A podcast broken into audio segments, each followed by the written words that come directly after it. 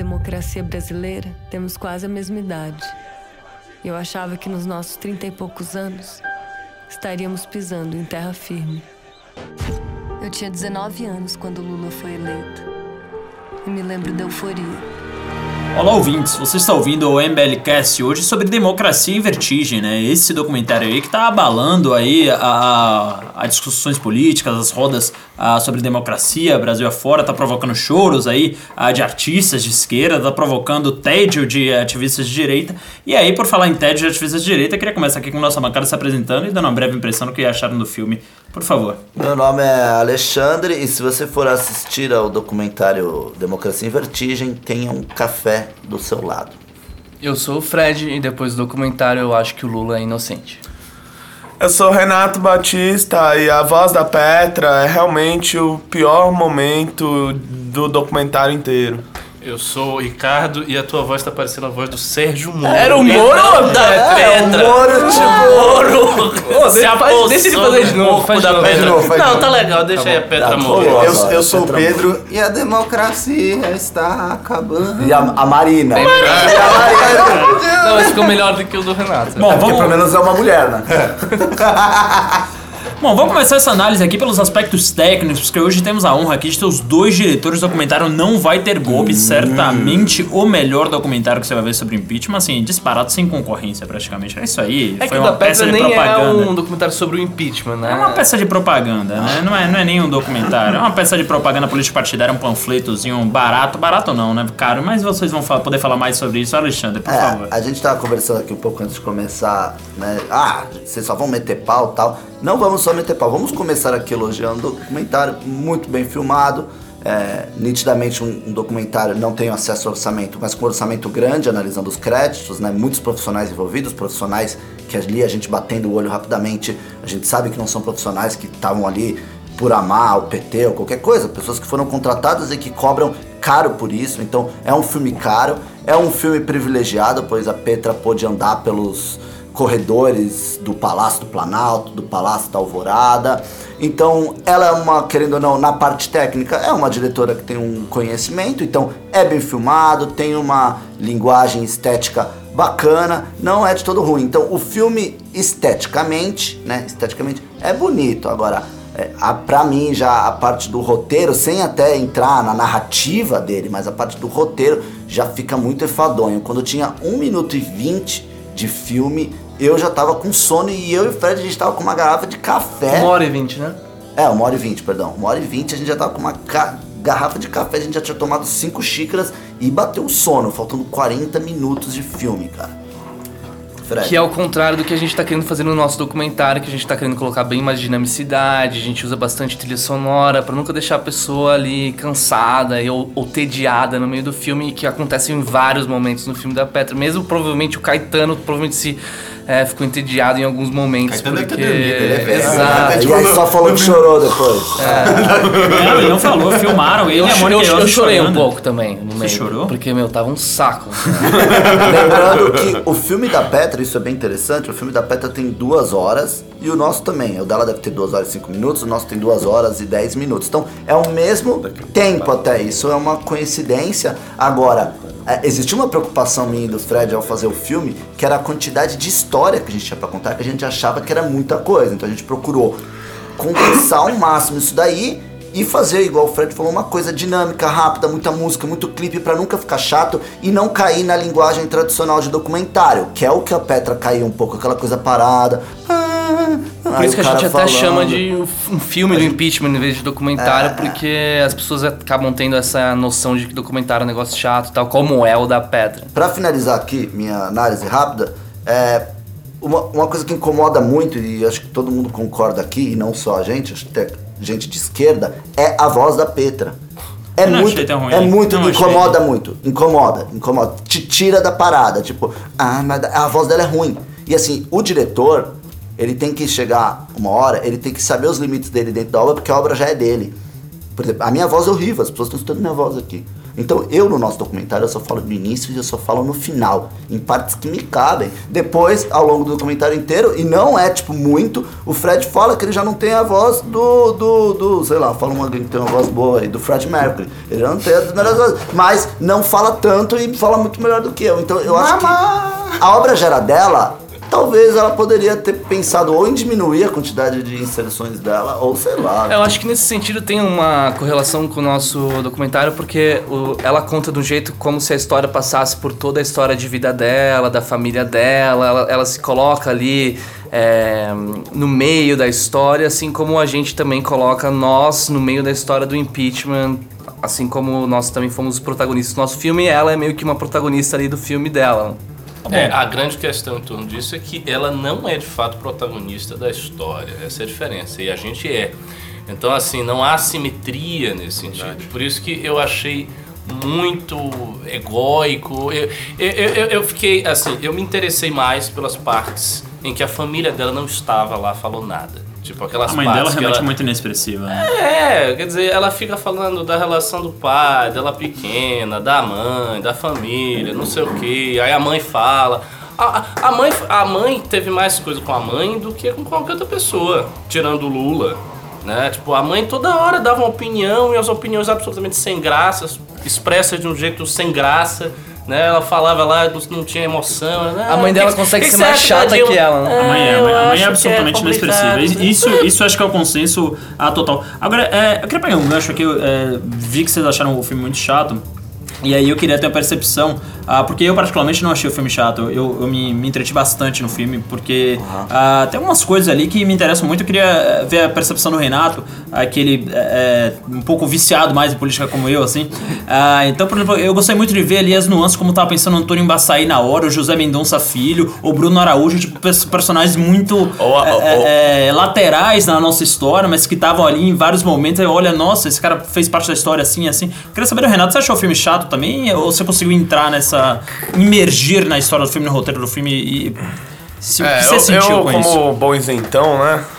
Eu concordo, achei chato, até porque eu dormi no filme, eu tive que continuar vendo no dia seguinte. Ah, então sou o único Isso é idiota verdade. mesmo. Mas. Eu- eu pelo menos não não dormi Mas o ponto forte, na minha opinião, foram as, as cenas que o fotógrafo oficial do Lula, Ricardo Stuckert, ce- cedeu pra Petra Aham. é, e mostra esses bastidores, Com como por exemplo aquela cena no Sindicato dos Metalúrgicos que a Luísa Erundina chega. Ah, não foi a Petra? que Não foi do documentário da Petra ali? Não, tem cenas do Ricardo Stuckert, Mas que é é o eu acho, fotógrafo mas é que eu acho que, oficial. eu acho E que lá no bastante. sindicato eu acho que é da Petra, não tenho Eu certeza. não sei se dentro do sindicato era da Petra. Ah, não, mas quando a Dilma acompanha a votação do impeachment, que ela vê o voto do, do Bruno Araújo, Sim. com certeza ali é do fotógrafo, porque tem uma hora que a Petra pergunta onde vocês assistiram? Exato. Foi no Aquele- Palácio? eu falei, exato. "Opa, Aquele momento em que o Lula tá no telefone, depois falando da votação, aquele momento no carro que o Lula tá. Tá fingindo o que É, está falando, né? exato. Porque, pelo amor de Deus, que É, uma encenação fala, horrível. né? Olha, o povo tava lindo hoje. É, eu nunca senti tanta. Mentira, o cara discursa há 50 anos aí, desde E que. viu momentos muito melhores. E viu momentos aquele, muito né? melhores. Agora, é, quanto a essas cenas de bastidores, é particularmente eu gostei. Né, achei interessante essa, quando a Erundina chega, ele cumprimenta ela. Você vê que é um negócio natural ali, ah, que ocorreu de fato. E também, né, a gente não poderia deixar de citar ah, a cena de quando ah, chegam os deputados pró-impeachment e os deputados contrários. E se Parece você tem um olhar muito atento, como nós temos, Marcelo, você vê ao fundo Rubens Nunes e Renan Santos Sim. ali atrás dos deputados pro impeachment, eles que acompanharam ali de camarote o dia da votação. Mostrando que realmente fizemos parte da história, né? Renato? Exatamente. É, Pedro Deiro, o que você achou sobre essa questão, essa questão toda? Primeiro, a Petra estava em contradição e ser tão ingrata a- a- assim, por ter, enfim, pegado tanto dinheiro público durante tanto tempo, ou você acha que não, você É, não eu vê uma contradição não- moral eu nesse não, caso? Eu não sei se ela pegou dinheiro público, né, pra fazer o documentário. Até a gente viu, eu vi com o Alexandre o final dos créditos lá, não fala nada. Acho então, não provavelmente, acho que ela não pegou. O que eu vi que teve ah, apoio do, da Sundance, né, do Robert Redford, grande aí. Quem que é Robert Redford? Robert Redford, pô. Quem é Robert Redford? Ator, vocês não conhecem o Robert? Ator, conheço. Ator, fez vários ator, filmes, diretor. faroeste, faroeste. É, ele, com- ele, ele tem o, o Sundance Festival, o maior festival de filmes de esquerda, tipo, gigantes, mas enfim. É, o que eu acho que ela faz, e porque ela vai para esse ambicocentrismo que o Ricardo tá falando, é que ela tem uma contradição interna para resolver que praticamente toda esquerda caviar tem, né? Ela, no caso, é neta de um dos fundadores da Andrade Gutierrez, que até ela poderia ter feito um papel dentro do filme dela, se ela realmente está querendo resolver essa contradição, de whistleblower, né? Porque ela deve ter acesso a muitas coisas, né, do, da história da empresa e poderia ter feito realmente lavado a alma, o que ela não faz. Mas você tá pressupondo que a família dela permitiria Não, que se fosse não, mas não, eu tô falando assim, ela, ela tenta lavar a alma de uma maneira É. medíocre, de uma maneira safada. Né? Porque ela vai lá e fala assim, ai, meu avô, não sei o quê. Mal fala dos escândalos da Andrade Gutierrez, ela só quer fazer uma oposição, assim, dizendo, ah, existia uma elite ali no meu passado, mas desde a minha mãe a gente já expurgou isso na nossa família, agora nós somos legítimos aos olhos né, do progresso e, e da, da moral progressista, né, dessa maneira. Então, ela faz, pra mim, o filme inteiro, essa questão dela que ela fica colocando, é que ela está tentando se distanciar desse passado nefasto, mas ela faz isso de uma maneira eh, fraca e hipócrita, como a maioria dos esquerdistas caviares lida com essa contradição de uma maneira fraca e hipócrita. Tanto mas que acham final- que isso é suficiente. No final ela fala das famílias, das oligarquias É, exato, e tal, então, é- é a realidade exportando dela, as né? oligarquias. Esse e ponto- ela está inserida Exato, nisso também. esse ponto assim é muito bom porque ela termina falando, né? Ela fala, ah, um pensador classe grego dominante. dizia que ah, só existe democracia quando as classes dominantes têm medo do povo, não sei o quê.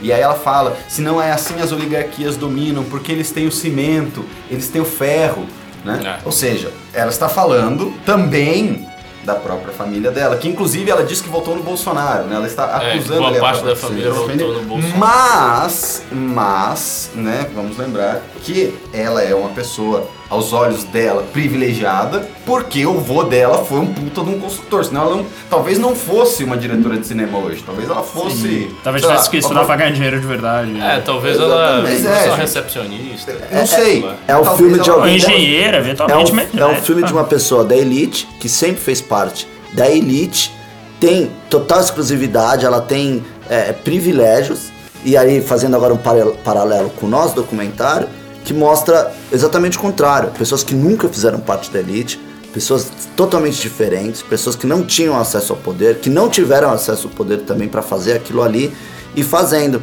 E ela tenta em diversos momentos, né, pintar os manifestantes, as pessoas que estavam contra Dilma, né, como pessoas autoritárias, os fascistas, só que ali era exatamente as pessoas que não faziam parte da elite, ali era exatamente as pessoas que estavam se rebelando contra aquela elite, que às vezes ela defende e às vezes ela critica é, no documentário dela. Né? Ela termina o documentário mostrando conversa do Jucá ali, querendo dar a entender que eh, colocar o Michel Temer ali era um grande plano dessa mesma elite para se continuar no poder, quando ali era só os bandidos perdidos na situação deles, tentando se segurar, tentando se aproveitar, obviamente, da situação para continuar no poder, para não se dar mal. Só que se você adianta um pouco, né, a fita, você vê tudo o que aconteceu, você vê do, do Cunha preso, você vê todas essas pessoas sendo investigadas, O- você vê a Lava Jato não próprio favorecendo nenhum Temer. lado. Exato. E cara. se você. A gente já gravou no passado sobre o mecanismo, a segunda temporada, e uma coisa que tem muito em comum disso é, é com o Democracia em Vertigem é que basicamente não, não, não ocorreram as maiores manifestações da história É verdade. do Ocidente, né? É, basicamente, eles colocaram a única referência que tem ao MBL, além do Rubinho Nunes do Renan Santos ali no fundo, dos de- junto com os deputados para o impeachment, é um- uma espécie de um tweet Mesmo ali que eles rua, colocam. revoltados. É, eles colocam ali um tweet de cada. Né, Tem de alguns um. segundos de umas imagens de uma manifestação Exato. assim. E tentam Mas colocar é o uma- Aécio como mas é uma- mastermind. Mas né? é aquela coisa, exatamente. A mesma coisa do mecanismo, que é colocado como se o impeachment, etc. Tudo, na verdade, foi um processo ah, discutido a portas fechadas por políticos ah, de direita, né? Supostamente de direita, que decidiram isso tomando uísque, né? Igual no mecanismo, e não que tudo isso foi influenciado necessariamente pelo povo que tava puto e que foi ah, ali lá, guiado pelas o povo só tá a favor manifestações, do? Lula, né? vis- Exato, pra visão da Petra, essas pessoas que foram de verde e amarelo pra Paulista não são povo, Sim.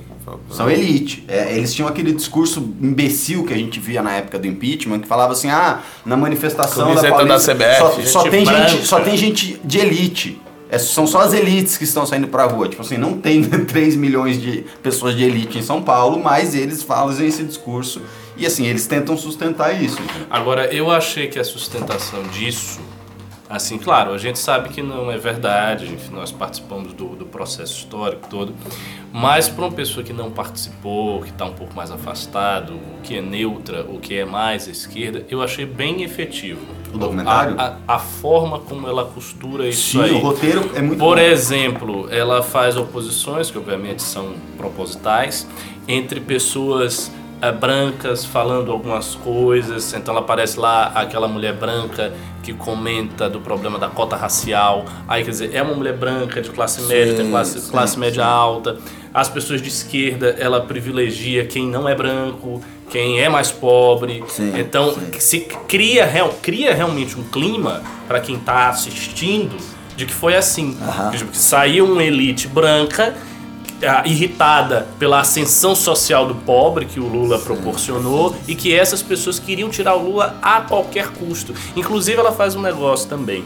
Ela pega uma senhora que está tipo, andando na, na manifestação e aí per- pergunta, alguém pergunta, ah, mas quem foi preso? E a mulher não sabe direito. Não Ela diz, sei. "Você é um petista aí, PT." petista, já foi tão feliz. É, é. Que é assim para captar esse sentimento, ao passo que ela não faz isso com a esquerda.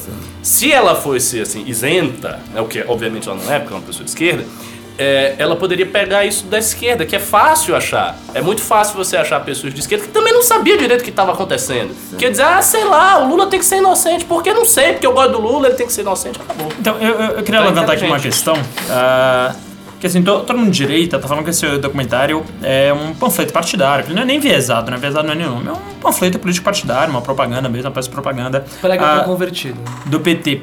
Ah, mas conversando com petistas, inclusive ah, ontem ah, eu e Renato Batista, a gente teve um almoço aí com, comigo bastante petista, nosso, bastante petista, inclusive trabalha para o Eduardo Suplicy, e ele dava conta de que esse não é um documentário sob a ótica de esquerda, esse não é um documentário de propaganda de esquerda, porque ele, pela primeira vez, ele traz autocríticas do PT. Pela primeira vez, esse documentário fala, fala, por exemplo, que a Dilma caiu por ser incompetente, que ela brigou com o Congresso, que ela brigou ah, ah, com o Tribunal de Contas, que ela brigou ah, ah, com os ministros, que ela brigou com todo mundo, que ela era incompetente. Fala, inclusive, ah, ah, que foi uma decepção para ela ver o PT se envolvendo em tantos escândalos de corrupção. Mostra as empreiteiras dos... Calma, gente, vocês são alvorosos. Não não alvoroço, é pra mim. falando verdade. Tive até que olhar pra baixo aqui, porque várias mãos Não, e, não, não, rece- não e, e suspiros, pelo eu etc. vou. Então, assim, Então, é, é engraçado é, esse ponto de vista, eu queria suscitar essa questão pra vocês debaterem, que do, do ponto de vista do, do, um esquerdista mais radical, de um petista radical, o documentário não é um documentário de esquerda.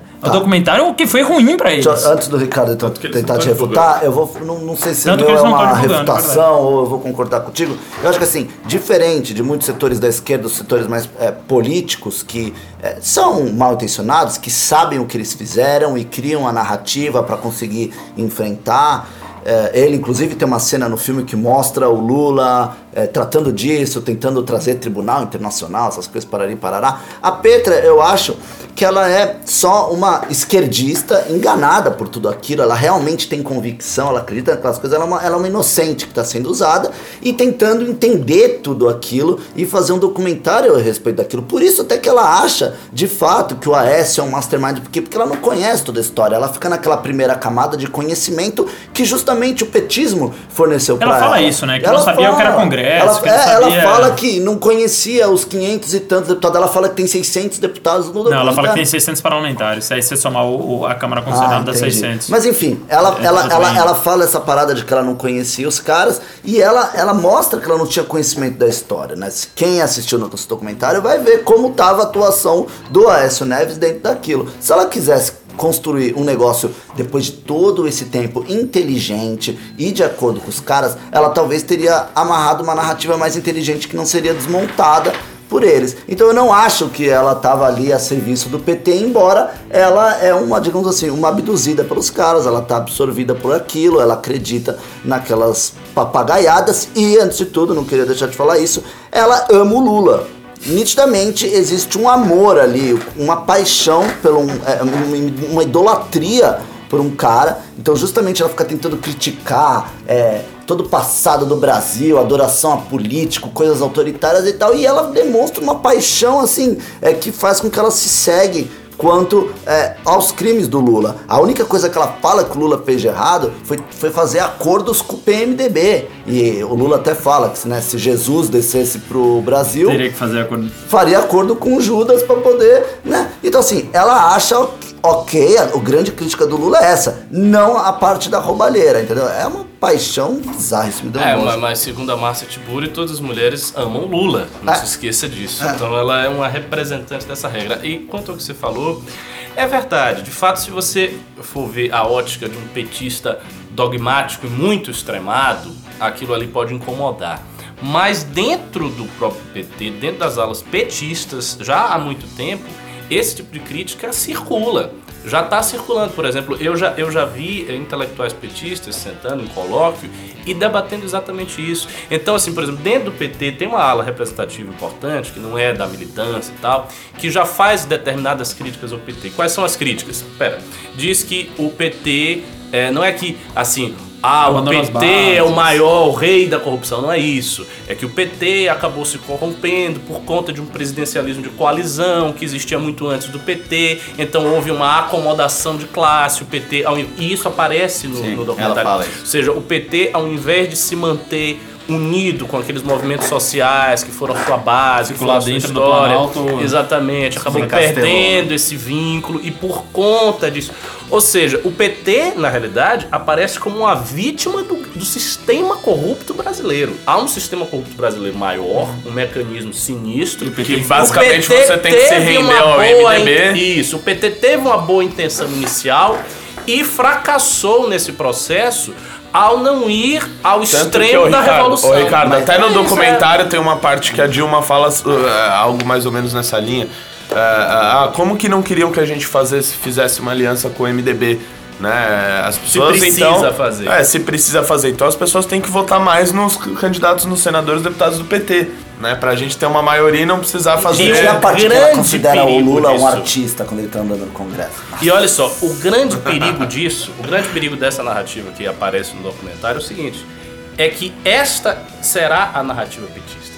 Porque assim, a narrativa de que ah, o PT não cometeu crime nenhum, ah, o PT não fez absolutamente nada demais, houve simplesmente um golpe unilateral e o PT é, uma vi- é 100% vítima de um processo. Esta narrativa, ela não vai rolar nem na própria esquerda, porque as evidências. nunca rolou. Pois é, as evidências contra isso são grandes demais. Então, qual é a narrativa do próprio PT? Qual é a narrativa que vai colar dentro da esquerda? Essa que ela falou colar. Que, ou seja, que havia um grande sistema de corrupção, Mas essa, o essa PT narrativa entrou o PT, o. PT já usa desde a da época da eleição, que era, que era aquilo, todo mundo rouba, mas pelo menos o PT ajuda o pobre, pelo menos o PT é bem intencionado, enquanto o outro cara quer roubar pra ser corrupto, o PT rouba em nome da causa, rouba.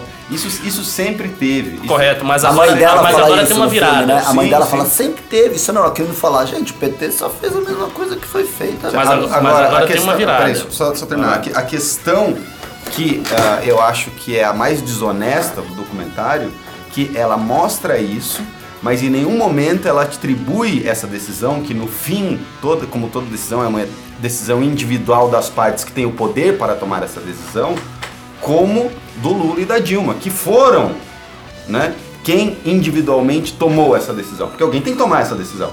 Essa decisão, ela não. Não existe uma a biogênese da decisão, a decisão simplesmente não aparece. As pessoas tomam essa decisão e elas são responsáveis por tomar essa decisão. E é essa responsabilidade que ela nunca atribui ao Lula e à Dilma, que foram as pessoas que tomaram essa decisão em seus respectivos governos, porque eles eram chefes de Estado e chefes de governo né? E nisso que ela fica lá tentando humanizar o Lula, ela faz. ah, então ela expõe um problema, mas ela em nenhum momento diz que isso aconteceu porque o Lula fez isso e ele foi ou mau caráter, ou ele se vendeu, ou, ou ele é o traidor. Mas ela não tem esse carinho todo quando olha pra Dilma, né? A Dilma, ela Tem, deixa... va- Não, mas ela tem, deixa várias vezes claro no documentário que a Dilma foi incompetente, que a Dilma não governou Mas em um certo ano, ela que a economia já ia mal, que a, que a população inteira estava contra a Dilma. E o Ricardo... Mas que ela falar- admira a Dilma muito. E É, ela, tudo e ela, bem, ela- mas ela tudo faz. bem. Porque a Dilma É. foi guerrilheira, Sim. a Dilma, a Dilma parece como uma personagem digna, assim, que resistiu mulher forte. diante de uma situação muito ruim pra ela,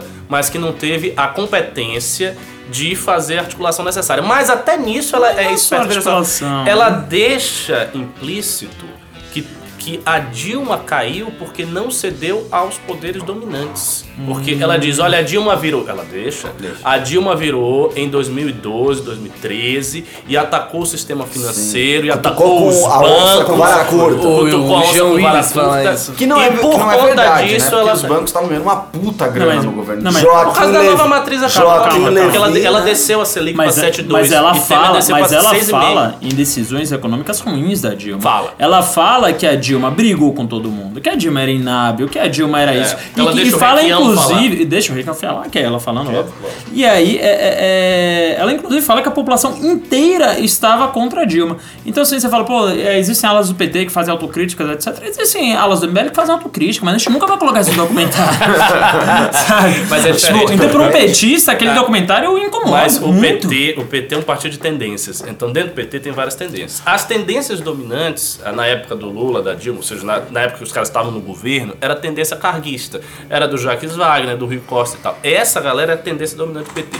Quando houve, entre aspas, o golpe, seja o impeachment, a- as alas Eu que não eram cargui... Exatamente. Estas aulas começaram a ter mais prestígio, começaram a meter o dedo na cara desses caras, dos carguistas, dizendo, eu sempre disse isso, o PT devia estar junto com os movimentos sociais, não sei o que, não sei o que. E Lembrar o que documentário o PT era a dela... esquerda ética, né? O documentário dela reflete esta posição dentro do PT, ou seja, a posição daquelas alas que não eram carguistas e que supostamente eram mais puras. Ah, mas é uma crítica muito forte ao próprio partido, Pode né? Você Mas colocar. faz sentido. precisando faz a sentido, mas o, o, um Mas com a ponto- população em geral? Sim, Porque com, assim, com a a- esquerda, o PT, assim, existe uma ameaça chamada Ciro Gomes que está engolindo o público petista. Eu discordo. Não, não, tá. é só, é só Tá olhar a última eleição, média, tá. Não, eu te Essa falei, série. se você pega a eleição de 2014, Marina Silva quase, quase foi pro segundo turno. 2018 ela teve O Ciro 0,9. Gomes é uma Entendeu? ameaça real para esse público que ah, está preocupado com a corrupção do PT. Já tá em campanha, né? E tá puto com isso.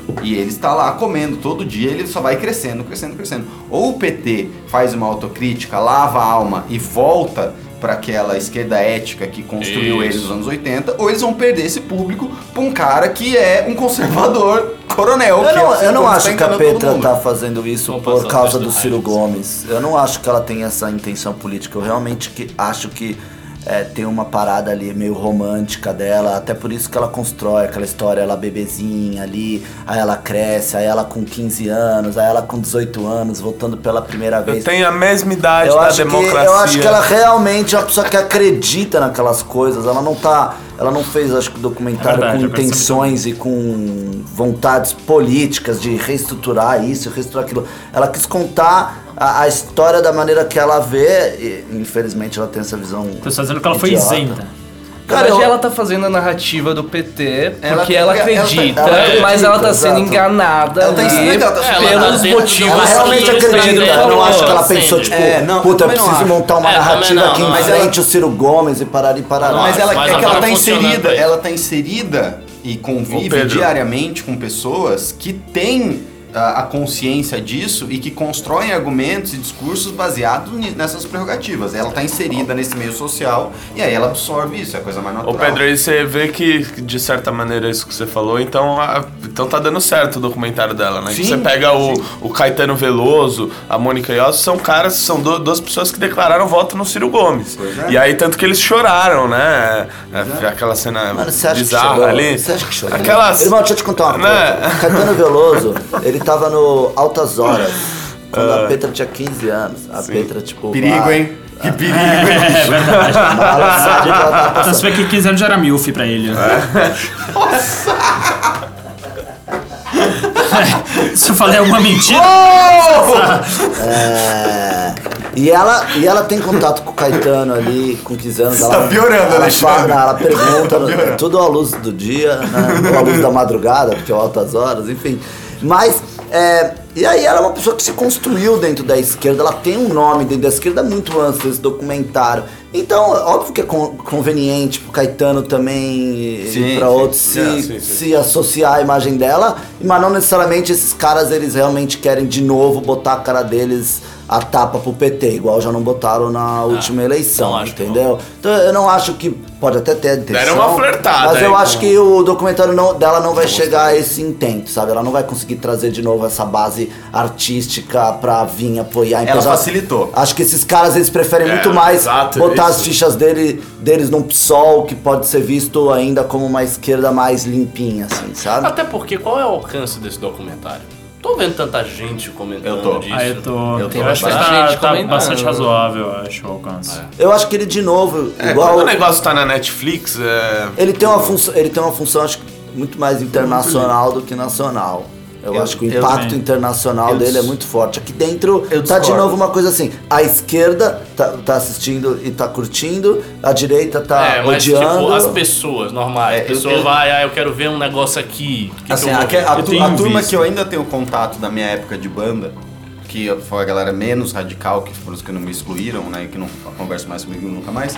Esses caras todos estão assistindo, estão comentando e estão amando. Todos. Sem exceção. Então tá circulando. E eles são os menos radicais. Então tá Eu circulando. tenho, eu tenho- eu tenho, ah, pessoas que, assim, são inclinadas à esquerda, mas assim, no máximo inclinadas à esquerda, que estão achando, tipo, a história praticamente fidedigna É. e perfeita. E é engraçado porque ah, a montagem da história, a montagem da, da- da- do documentário, ah, tem cenas que são claramente pra mostrar que a direita é histérica e que é um bando de maluco e que não sei o que. Aí você vai, é, é, coloca uma criancinha batendo no, no Lula pra dizer que a, a direita é agressiva e que não sei o que. Então assim, eu não acho que foi tão isento Mas assim, é que, Na verdade, não eles colocam, eles uma não. dicotomia com o Bolsonaro, né? e aí quando fala com essas pessoas que já não gostam do Bolsonaro, acaba trazendo pra uma ideia de que, pô, então o outro lado é melhor porque eu odeio o Bolsonaro, sabe? É. Bom, então acho que foi isso, né? Eu só Tem mais queria algum falar, comentário? é, queria uma coisa que eu lembrei e, e que mostra assim como a esquerda estava perdida no impeachment. Que, tipo assim, tem uma parte do documentário que ela mostra a comissão do, do impeachment, já, não- quando o, o relator foi dar o voto dele. Giovanni E aí, ela, ela- e aí ela fala assim: é, até agora a gente achava que ela estava sendo retirada por corrupção. Ah, é. E aí eu descubro que é pela pedalada. Então, irmão, como assim, velho? Como é que você Ah, não mas tinha isso essa é- consciência? mas isso é- velho? Mas não é ela. Isso é normal, isso é normal. não é ela. A Eu maioria acho das que ela pessoas tá acha isso. falando isso para as pessoas. Porque de fato, muita gente, a população, quando o processo começou a aparecer, achou que era corrupção. Porque as pessoas tendem a Não, aceitar. até "Ah, é hoje as pessoas roubou". acham. Então, Até mas, hoje é, então, botou- mas nesse sentido que eu tô falando, tipo assim, assim, sabe, quando você não tem a militância, quando você não tem todo mundo entendendo, como é que você vai defender a coisa? É, é, mostra muito isso. Uma pessoa como a Petra não ter todas essas informações e ela mesma se mostrar muito ausente é, é, das histórias reais que aconteceram por dentro da, da parada, mostra que eles estão muito desconectados da realidade, sabe? Ela é um nome forte, ela é uma pessoa que está fazendo uma peça artística de tudo isso e tá contando coisas que, por exemplo, no nosso documentário elas vão ser desmontadas assim, nem com muito trabalho. Então, é assim, é fundamental nesse sentido que o nosso documentário rode muito. Sim, Porque assim, exatamente. se o dela tá rodando, como vocês estão dizendo, as pessoas estão assistindo e estão achando a narrativa fidedigna, Sim. a, un- a única coisa que nós temos no mesmo patamar para combater isso é o doc de Bom, vocês. Quem fala por último fala melhor, né, Ricardo? Não, não sei, eu, eu acho que quem fala e quem é mais ouvido ganha a parada. então o negócio é, é rodar, é conseguir colocar em tudo que é canto, é fazer as pessoas assistirem. Mas o ponto é que o nosso um documentário vai vir como uma resposta, em Sim, vez de vai. em vez de o deles virem como uma resposta. O, o que é melhor, claro, Exato. porque não tem uma contra-resposta. Mas o que Exato. as pessoas vão ver é isso. É, a gente assistiu agora aqui um documentário de quem tá na elite, quem tá no poder e tinha acesso a isso e viu essas coisas desmoronarem. E o nosso vai mostrar quem estava exatamente longe disso, ainda está longe disso, mas resolveu se rebelar porque sua vida estava, né, se transformou num verdadeiro inferno, o país, enfim, decadente. E aí as pessoas vão poder escolher né, o. Agora tem outra coisa também que eu percebi, é, conversando com minha esposa, eu assisti junto com, com Nath, e ela não gosta de política, não entende de política, enfim, não, não, é, não é a praia dela.